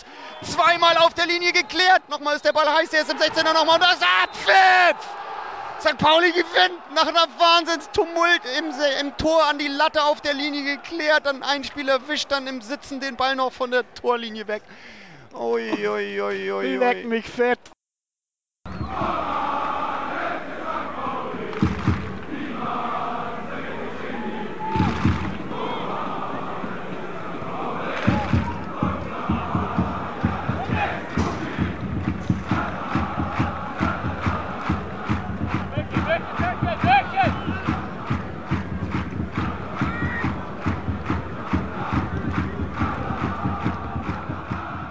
Zehn Spiele hat der FC St. Pauli bis Mitte Februar schon bestritten im Jahr 2021. Fünf davon waren Auswärtsfahrten, also immer mindestens eine Übernachtung mit drin. Das gesamte Team des FC St. Pauli ist also sehr viel unterwegs, vor allem an den Wochenenden. Timo Schulz hat wie ich drei Kinder. Und da ich genau weiß, wie das Familienleben so läuft und weiß, dass gerade die Wochenenden eine ganz besondere Zeit für die eigene Familie bieten, drängte sich bei mir eine Frage auf. Wie gut sind Profifußball und Familienleben miteinander vereinbar? Timo, was machst du eigentlich, wenn du mal nichts mit Fußball zu tun haben möchtest? Äh, das kommt wirklich selten vor, weil ich äh, mein ganzes Leben ist Fußball. Also es sieht auch so aus, dass wenn ich mal einen freien Tag habe, dann gehe ich mit meinem Sohn, der ist 13, meistens auch noch irgendwo auf dem Fußballplatz und bolz mit ihm. Von daher ist das dann die absolute Ausnahmesituation. Aber wenn ich da mal irgendwie die Schnauze voll habe oder einfach mal für mich sage, ich muss abschalten, wie das dann auch im letzten Dezember ab und zu der Fall war, dann lasse ich tatsächlich das Handy zu Hause und gehe im Alstertal eine Runde joggen oder mit meiner Frau irgendwie eine Fahrradtour machen oder mit Frieda und versuche mich dann irgendwie abzulenken. Das, das ist auch wichtig. dass man mal irgendwie Tage drin hat und Phasen drin hat, wo man, wo man sich nicht zu sehr damit auseinandersetzt, aber ähm, so ganz los komme ich im Alltag auch nicht vom Fußball. Wie viel Fußball schaust du denn so nebenbei? Also klar, du schaust zweite Liga mit Sicherheit, auch zu Analysezwecken, aber guckst du Champions League, Länderspiele, erste Liga? Was schaust du da? Schaust du abends schön auf der Couch endlich mal Champions League gucken, wieder so ungefähr? Ja, ist tatsächlich so. Aber das, äh, das hat einen einfachen pragmatischen Grund. Ähm, es ist so, dass unsere Lütte dann meistens irgendwie zwischen sieben, acht, halb neun ins Bett geht. Und äh, in der Regel ist das dann die einzige Zeit des Tages, wo ich mal ganz in Ruhe mit meiner Frau reden kann. Und dann gucken wir nicht noch einen Film oder eine Serie, gucken wir eh nicht, sondern dann läuft meistens irgendwie Fußball nebenher und äh, man, man kümmert sich noch um die Sachen, die den Tag über liegen geblieben sind oder unterhält sich einfach mal in einer ruhigen Minute mit seiner Frau, äh, was sonst ja auch häufig viel zu kurz kommt, weil ich bin irgendwie den ganzen Tag am, am Arbeiten, meine Frau auch, irgendwie den ganzen Tag beschäftigt äh, mit Arbeit, mit Kindern und das ist dann so die einzige ruhige Zeit des Tages, wo man mal auch Zeit für sich hat. Ich bin selber Familienvater. Aber ich gucke gerne Champions League. Ja, Also ich gucke auch gerne Champions League. Die, die Geschwindigkeit Also- ist Wahnsinn, äh, wenn man sich vor allem den Vergleich Ja. zur zweiten Liga anguckt. ist eine andere Sportart, muss man ehrlicherweise zugeben. Ähm, was mittlerweile bei mir weniger geworden ist, muss ich sagen. Also früher habe ich eigentlich immer Samstagnachmittags Bundesliga-Konferenz geguckt. Und das fällt dann jetzt tatsächlich schon ab und zu mal aus. Da reichen mir dann schon alle Spiele, alle Tore, wenn ich dann doch vielleicht mit der Lütten mal eher auf den Spielplatz gehe. Mhm. Wir hören deine Lütte auch gerade im Hintergrund. Meine könnte man auch im Hintergrund hören. Ich bin selber Familienvater, bald Dreifacher. Und ich muss das fragen, weil du jedes Wochenende im Grunde unterwegs bist auch. Wie familienfreundlich ist der Beruf eines Fußballtrainers? Also muss man, muss man abwägen. Also familienfreundlich ist es vor allem, wenn du selbst noch Spieler bist. Weil da hast du wirklich verdammt viel Freizeit und verdammt viele Möglichkeiten, dich äh, um deine Familie zu kümmern äh, und äh, selbst mit, mit, äh, mit die Erziehung aktiver zu gestalten. Jetzt als Trainer ist es tatsächlich so, dass ich ähm, ja, an, an Tagen, wo wir einmal Training haben, bin ich vielleicht am späten Nachmittag wieder zu Hause, nachdem ich morgens dann meistens so acht, halb neun an der Kollau bin. Äh, und an Tagen, wo wir zweimal Training haben, wird es dann gerne auch mal sieben, sieben oder acht abends. Also da bin ich dann schon fast zwölf Stunden weg. Das lässt sich alles gut vereinbaren. Wir sind gut organisiert. Ähm, die beiden Älteren, mit denen hast du jetzt eh kaum noch was zu tun. Die sind 13 und 15, aber ähm, die Leute, die musst du dann schon immer irgendwie wegorganisieren oder, oder das alles so als Familie gut hinzubekommen, äh, dass, dass das alles funktioniert. Aber wir sind da ja erprobt, ist ja nicht das erste Kind und wir sind flexibel, sowohl ich als auch meine Frau. Von daher, das läuft alles. Und du hast schon gesagt, dass du am späten Nachmittag zu Hause bist, wenn ihr nur einmal Training habt, dass du am, dass du bei zweimal Training wird das schon ein bisschen später. Dann sind natürlich die Spiele noch dabei am Wochenende. Und ich würde mal vermuten, dass wenn du zu Hause bist, dass das auch nicht unbedingt heißt, dass du aufgehört hast zu arbeiten. Wie lang ist dein Arbeitstag so im Schnitt? Was schätzt du? Ah, ja, also du hast recht. Wenn ich zu Hause bin, dann gucke ich auch gerne auf dem Sofa nochmal auf dem Laptop irgendwie eine Halbzeit vom kommenden Gegner oder schaue mir nochmal Szenen vom eigenen Spiel an oder mache schon mal die Trainingsvorbereitung für den nächsten Tag. Also richtig los lässt sich das Ganze nicht. Also so 10, 12 Stunden am Tag sind das meistens schon, wenn man alles zusammenrechnet. Aber es ist halt ein Job, der einem Spaß macht, der geil ist und da sind auch viele coole Sachen dabei, die, die ich machen darf und irgendwie die Zeit auf dem Trainingsplatz jetzt irgendwie als Arbeit zu bezeichnen, das fällt mir auch schon schwer. Ich mache mein ganzes Leben nichts anderes. Mir macht das so viel Spaß, jeden Tag mit den Jungs äh, auseinanderzusetzen, äh, mit ihnen über Fußball zu sprechen, äh, die irgendwie versuchen besser zu machen oder irgendwie Sachen zu organisieren, ob es das Training ist, ob es Abläufe sind, ähm, so alles, was irgendwie so als Trainer anfällt. Von daher ähm, gibt es schon Tage, wo ich abends zu Hause sitze und ich wirklich kaputt bin von der Arbeit, aber meistens komme ich nach Hause und die Frau fragt oder die Kinder fragen, wie war es Training, wie war es und äh, drumherum und hat alles geklappt. Und ich sage mal, ja, war cool, hat Spaß gemacht und äh, das und das ist passiert und das und das ist gut gelaufen. Und es gibt auch Phasen, wo man sagt, Mensch, das hat halt gar nicht geklappt oder der hat ich schlecht trainiert und das und das ist passiert, aber in, in, in der Mehrzahl ist es eigentlich so, dass, dass es mir Spaß macht und, und ich gerne hingehe.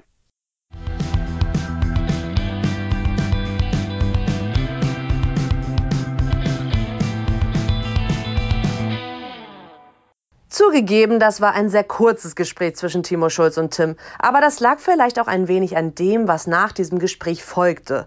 Denn das Stadtderby am Millantor warf bereits seine Schatten voraus und der FC St. Pauli ging in nicht viel weniger als einer absoluten Topform in dieses Spiel. Hatten sie doch sechs der letzten sieben Spiele teils wirklich überzeugend gewonnen. Der HSV hingegen hatte die drei Spiele vor dem Derby nicht gewinnen können und im letzten Spiel eine empfindliche Niederlage beim Schlusslicht in Würzburg kassiert. Trotzdem haute der damalige Trainer des HSV, Daniel Thune, eine Kampfansage raus, bei der eigentlich schon klar gewesen war, dass sie ihm um die Ohren fliegen würde. St. Pauli ist St. Pauli und der HSV ist Hamburg. Selten so einen Käse gehört.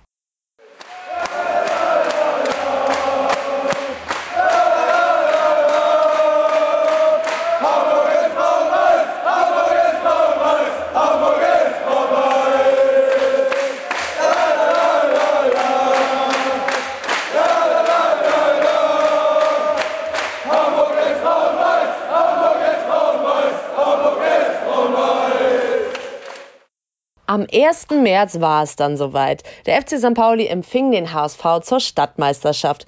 Ja, wir erinnern uns kurz daran, was Timo Schulz Anfang November als Motivation für seine Spieler gefordert hatte.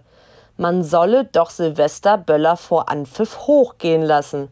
Gesagt, getan. Wir hören mal rein, wie die Teams am Millantor begrüßt wurden. Auf der Bank heute Brodersen, Dittgen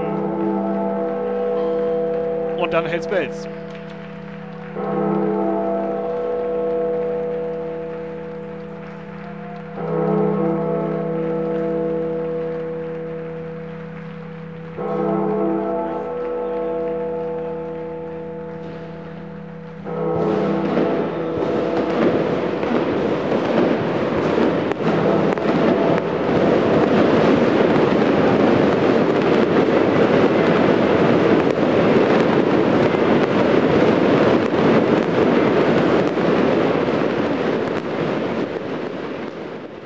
einem atemberaubenden Feuerwerk wurden die Teams empfangen und es schien die Wirkung nicht verfehlt zu haben.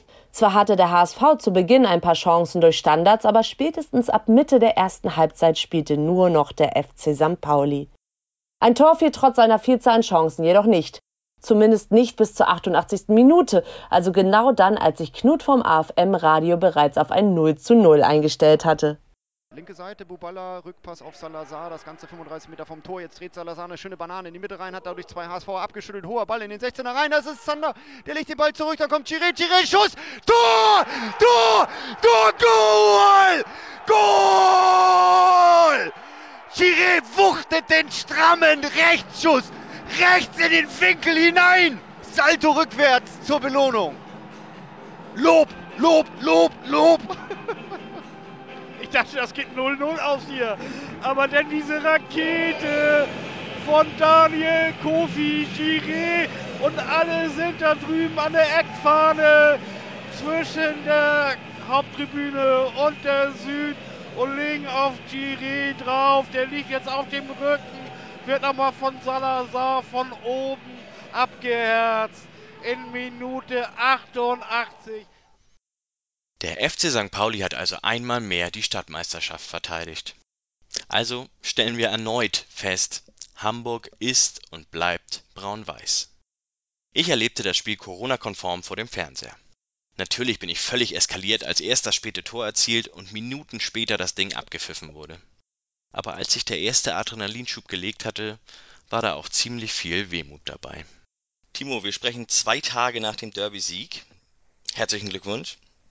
Ja. Ich muss ehrlich gestehen, dass ich neben meiner Freude über die Stadtmeisterschaft auch so ein, so ein großes Stück Wehmut verspürt habe, nachdem, ähm, nachdem abgepfiffen wurde, dass ich nicht dabei war, dass ich nicht im Stadion dabei war. Wie erlebt ihr das als Team oder wie habt ihr den Derby-Sieg erlebt und wie erlebt ihr das vielleicht auch ohne ZuschauerInnen? Ja, das ist, äh, ist tatsächlich ist das nicht nur ein kleiner, sondern ein großer Wermutstropfen. Weil jeder, der das alles mal miterlebt hat und miterleben durfte, egal ob als Spieler oder als Fan, ähm, der, der weiß natürlich, was das für, für Emotionen auch immer alles freisetzen kann. Und wenn du dann zum Stadion hinfährst und dann stehen da doch ein paar und äh, ziehen eine Pyroshow ab und da kommt man so das Knistern im Bus schon merken. Und gerade die Spieler bei uns, und das sind ja nicht wenige, die bei uns noch nie am Millantor vor Zuschauern gespielt haben, äh, die, die wissen natürlich, was, wissen gar nicht, was, was hätte los sein können. Also ich habe mir die Woche vorher schon das bei der Szene gegen Darmstadt ausgemalt, als wir da auf der Linie klären, unterkante Latte und raus und direkt Abpfiff. Also da, da hättest du die erste Tribüne kernsanieren können. Und jetzt beim Derby mit dem, mit dem Tor von Kofi, glaube ich, da hättest du den, Rest des Stadions einmal wieder durchfegen müssen. Also ja, das sind eigentlich die Momente, für die alle leben. Also sowohl die Spieler, aber eben auch die Fans. Und ja, dass man das nicht zusammen erleben darf, das ist schon echt extrem bitter. Absolut. Du hast es selbst als Spieler erlebt und kannst es sicher gut einschätzen und wurdest das bestimmt auch schon mal gefragt. Es interessiert mich aber natürlich auch speziell von dir. Wie wichtig sind Fans im Stadion für ein Team? Was für einen Effekt haben Fans auf ein Team? Ja, das ist wirklich unterschiedlich. Also ich will es mal so sagen, Schalke 04 kann, glaube ich, gerade froh sein, dass keine Fans im Stadion sind. Das wäre bestimmt nicht so angenehm. Ähm, bei uns ist es ja so, dass, äh, dass diese Symbiose, die dann manchmal entsteht zwischen Mannschaft und, und Fans, ähm, dass die natürlich schon eine extreme Wucht hat. Also ich kann mich an ein paar Spiele in der Hinserie erinnern, wo wir teilweise wirklich richtig gut gespielt haben, das Ding aber einfach nicht über die Linie drücken konnten. Und ich glaube schon, dass diese, diese paar Prozent, die einem dann vielleicht fehlen, äh, dass die mit unseren Fans auf jeden Fall drin gewesen wären und dass wir dann das ein oder andere Spiel gewonnen hätten. Und ich meine, ich war jetzt die letzten Jahre auch häufiger im Stadion und habe viele wirklich Schlafwagenveranstaltungen gesehen und war teilweise wirklich gelangweilt von den Spielen. Und wenn ich dann sehe, wie wir momentan spielen, wie wir auch vor dem Winter teilweise schon begeistert nach vorne gespielt haben, äh, da weiß jeder, was da einem Tor los wäre. Ne? Und gerade bei uns, äh, wo es ja nicht nur irgendwie eine Singing Area ist, wie in vielen anderen Stadien, sondern wo teilweise das ganze Stadion mitgeht, ist natürlich schon. Meine, deswegen gehen wir auch alle hin zum Fußball. Egal ob alt oder jung oder, oder Mann oder Frau oder grün, gelb, blau, das, das spielt ja alles keine Rolle. Ne? Wollen alle feiern, wollen alle Spaß haben, wollen alle, alle Gas geben. Und wenn das dann auf dem Platz schon der Fall ist, dann, dann ist es auf den Tribünen ja bei uns noch umso mehr. Du hast Schalke 04 angesprochen. Hast du auch Situationen, du warst ja auch als Co-Trainer ähm, im Lizenzbereich, aber hast ja auch die in den letzten Jahren allgemein den, äh, die Zweitligatruppe verfolgt. Hast du auch Situationen erlebt, bei denen du gedacht hast, das kann sich auch negativ auswirken auf die Leistung? Ich weiß, ich habe da ein bisschen im Hinterkopf ähm, den Vorwurf, dass, ähm, oder was heißt den Vorwurf, also dass die generell so mit Kritik an Spielern, auch am Spielstil ähm, auf St. Pauli eher wenig umgegangen wird. Also so Pfiffe zur Halbzeit, wenn das Spiel nicht läuft oder so, das habe ich bisher ganz, ganz selten nur am Millantor erlebt. Ist das eine positive oder eine negative ähm, Eigenschaft? Also würdest du sagen, manchmal können die auch Feuer kriegen, die Spieler? Das ist schon okay? Oder würdest du sagen, es ist gut, dass die, dass man die nicht auch noch von den Rängen so viel Druck bekommen? Ja, also man darf ja nie vergessen, dass das meistens äh, 19-jährige, 22-jährige, 25-jährige Bengels sind, die natürlich auch äh, irgendwo sich beeinflussen lassen und manipuliert werden können. Auf der einen Seite von ihren Mitspielern, von ihren Gegenspielern, vom Trainer und natürlich auch vom Publikum. Und äh, man sieht das jetzt, glaube ich, auch ganz gut in dieser Zeit, wo eben kein Zuschauer im Stadion ist, dass es dem einen oder anderen vielleicht sogar leichter fällt, seine Leistung zu bringen, weil er eben diese Einflüsse nicht hat, weil er vielleicht diesen Druck nicht so extrem verspürt. Mir persönlich, und ich kenne ganz viele andere Spieler, hat das eher noch Auftrieb gegeben, also auswärts ausgepfiffen zu werden, zu Hause unterstützt zu werden. Also ich glaube, dass das für uns ein Riesenplus ist, dass unsere Spieler einfach die Sicherheit haben, dass sie wissen, das Publikum steht zu 100 Prozent hinter uns. Dass man nicht da auch noch die Befürchtung haben muss, dass du beschmissen wirst, dass du beleidigt wirst, dass du ausgepfiffen wirst, sondern du weißt, ey, wir brauchen eigentlich nur eine Ecke oder irgendwie eine gute Aktion und schon ist das Publikum wieder da. Und ich glaube, dass das ein riesen Faustpfand ist und ich selber ähm, halte gar nichts davon, die eigene Mannschaft niederzumachen oder auszupfeifen. Was anderes ist das dann vielleicht irgendwo in der schlechten Phase auch mal nach dem Spiel mal deutlich die Meinung zu sagen, am Zaun oder von mir aus auch mal mit Pfiffen oder mit Sprechchören. Das finde ich ist noch wieder was ganz anderes. Aber während des Spiels, finde ich, sollte man immer die eigene Mannschaft unterstützen. Das, das, das gehört sich einfach so. Also bei uns auf St. Pauli sowieso. Du hast es angesprochen ganz am Anfang, dass es ja gar nicht wenige Spieler und auch in deinem Trainerteam Personen gibt, die ähm, ein volles Millantor noch gar nicht erlebt haben. Wie, also hast du denen davon berichtet? Freuen die sich schon darauf? Ähm, können, können die irgendwie ansatzweise nachfühlen? Also es gab ja diese zwei Spiele, wo ähm, 1000 ZuschauerInnen im Stadion waren, zugelassen waren. War das ansatzweise irgendwas, was vergleichbar gewesen ist? Nein, also äh, ich weiß noch, wie mein, mein Co-Trainer Fabian Hürzeler dann nach dem Heidenheim-Spiel kam und sagte, boah, das hatte schon richtig Stadionatmosphäre. Und da waren, glaube ich, zweieinhalb drin. Und da habe ich nur zu ihm gesagt, Fabi, wenn, hier mal richtig die Luzi abgeht, Flutlicht, spätes Tor oder irgendwelche hektischen Entscheidungen, dann verstehst du dein eigenes Wort nicht mehr da unten. Also man kann das einfach nicht vergleichen. Und auch diese 1000 oder 2500, das ist schön, das ist gut, aber das hat nichts mit Millantor zu tun. Das hat nichts mit dem, mit dem Raw zu tun, den, den wir alle so lieben. Hat nichts mit so diesem, dieser riesigen äh, Melange an, an Geräuschkulisse zu tun und äh, das, das kann man auch nicht ersetzen. Und da muss man dann auch ehrlich sein, dann ist so ein Derby-Sieg ist natürlich unfassbar geil und wir haben es ja dann doch noch irgendwie geschafft, weil man auch von drinnen äh, gehört hat, was draußen los war. Man hat es ja auch gesehen mit dem Feuerwerk. Wir haben es ja trotzdem noch geschafft, jetzt irgendwo da so eine Verbindung herzustellen. Aber es ist einfach nicht vergleichbar, weder für, für die Fans noch für uns. Du warst ja früher auch als Fan im Stadion des FC St. Pauli, hast du mir mal erzählt oder hast du mal im Millanfund in der Monatssendung im Podcast erzählt. Wo hast du denn gestanden oder hast du gesessen? Kuchenblock. Äh, da war das Bier umsonst. ich hatte damals, ähm, also ich hatte über, über die Kanzlei Paulik habe ich ganz, ganz früher Karten bekommen. Und dann über Sebastian Wojcik, der ja schon vor mir hier gespielt hat. Und das waren dann tatsächlich immer relativ gute Karten. Ich habe auch gegen gerade gestanden. Aber so immer äh, Höhe Mittellinie meistens. Aber meistens war ich im Kuchenblock, muss ich ehrlich sagen. Was ist denn dein Lieblingsfangesang am Millantor? Ecke und Schlüssel. Äh, so aus, ja, es ist noch so aus meiner Zeit, als ich selber noch Fan war, ist mir so hängen geblieben, da hatte ich immer einen tierischen Spaß dran, dass wenn Ecke war, dass alle ihren Schlüsselbund rausgeholt haben. So von wegen jetzt gleich klingelt. Äh, das war, war für mich immer das Coolste.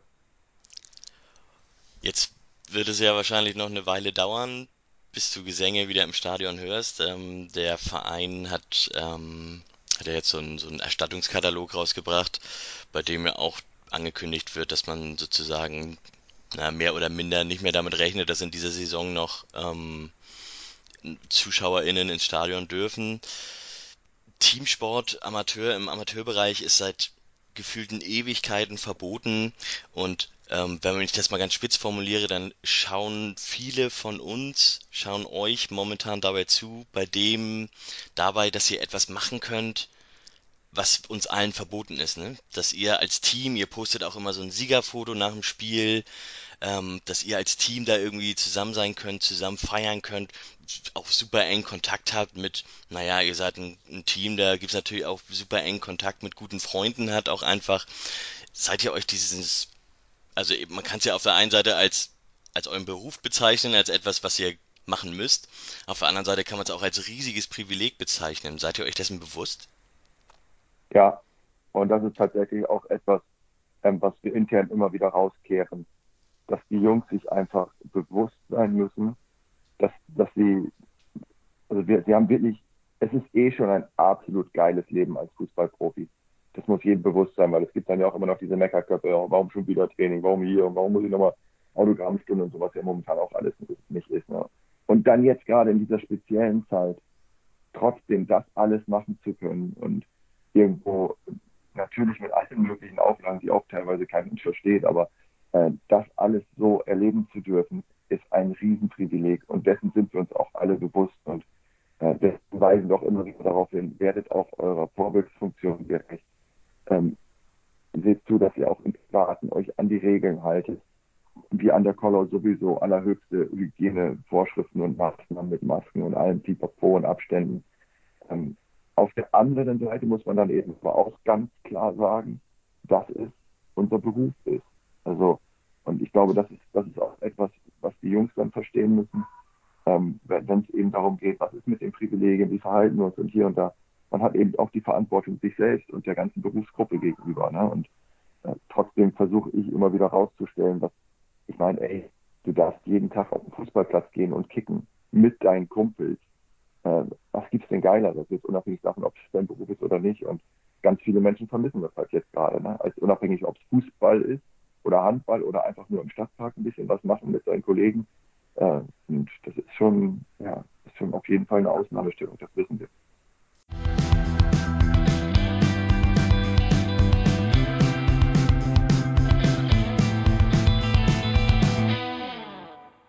Durch die Niederlage im Derby verlor der HSV übrigens auch den ersten Platz in der Tabelle. Wie wir wissen, sollten sie diesen Platz im weiteren Saisonverlauf nicht mehr zurückerobern. Der FC St. Pauli hingegen stand Anfang März mit 31 Punkten nach 23 Spielen irgendwo im Nirgendwo in der Tabelle. Und das war nicht weniger als eine wirklich fantastische Entwicklung. Zwischen dem Beginn dieser Episode, als der FCSP tief in der Abstiegszone war und Timo Schulz medial zugeschrieben wurde, dass er keine Lösung mehr habe, und dem Ende, bei dem er gefeierter Derbysieger war und aus den letzten neun Spielen 22 Punkte holte, da liegen weniger als zwei Monate. Wenn es noch einen Beweis dafür gebraucht hätte, dass der Fußball ein enorm schnelllebiges Geschäft ist, man müsste sich nur diese kurze Phase der Saison des FC St. Pauli anschauen.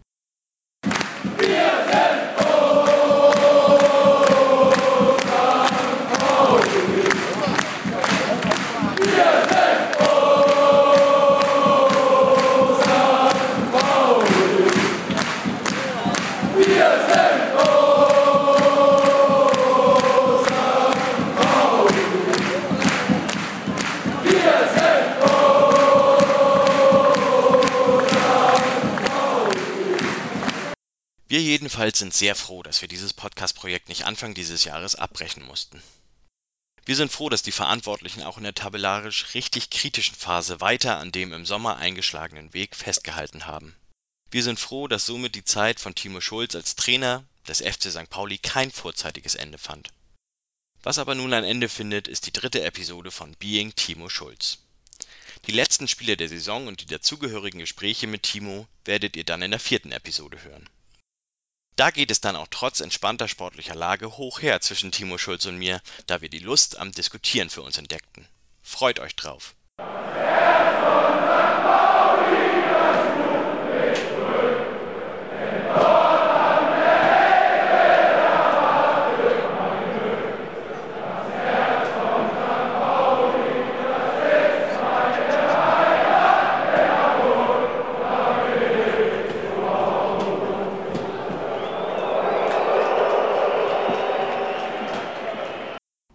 Timo Schulz ist ein Podcast-Projekt des Millanton.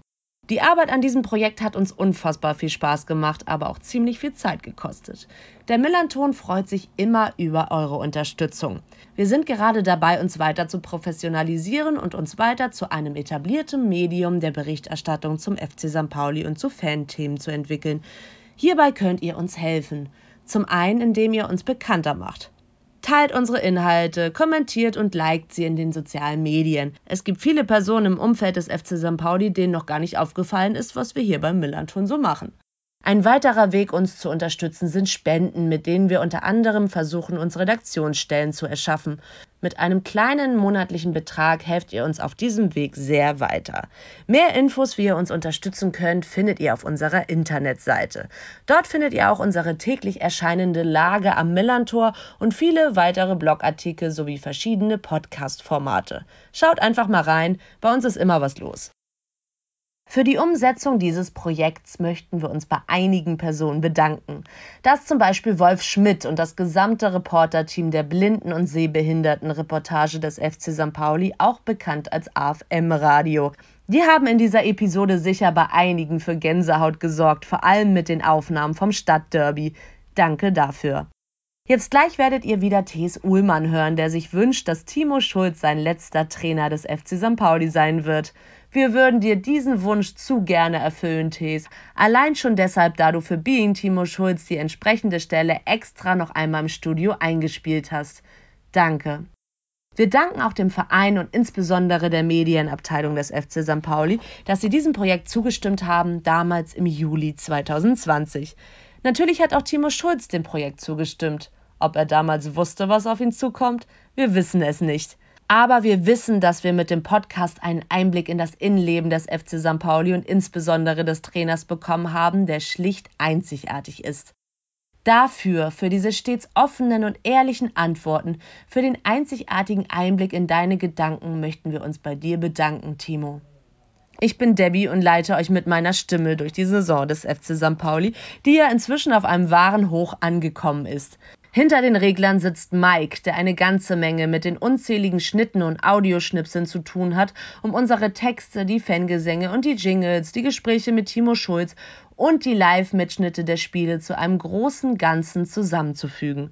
Und dann ist da auch noch Tim, der seit letztem Sommer die Gespräche mit Timo Schulz geführt hat und in der Woche vor der Veröffentlichung fast geplatzt ist vor Aufregung. Dieser Podcast ist inzwischen auch als Transkript bei uns auf der Seite verfügbar, sowohl auf Deutsch, aber auch auf Englisch.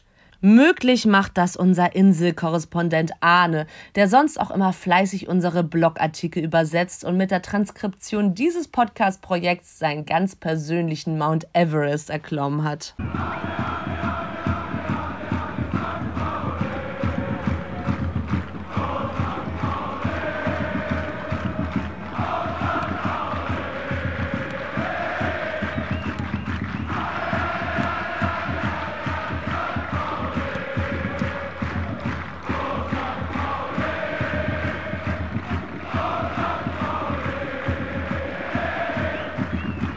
Das war's mit der dritten Episode von Being Timo Schulz. Wie ihr wisst, spielte der FC St. Pauli im Frühjahr noch einmal richtig stark auf und am Ende trudelte die Saison ein wenig aus. Austrudeln ist für die Gespräche mit Timo Schulz in der vierten Episode aber das völlig falsche Wort. Ihr werdet das dann in wenigen Tagen hören können. Freut euch drauf.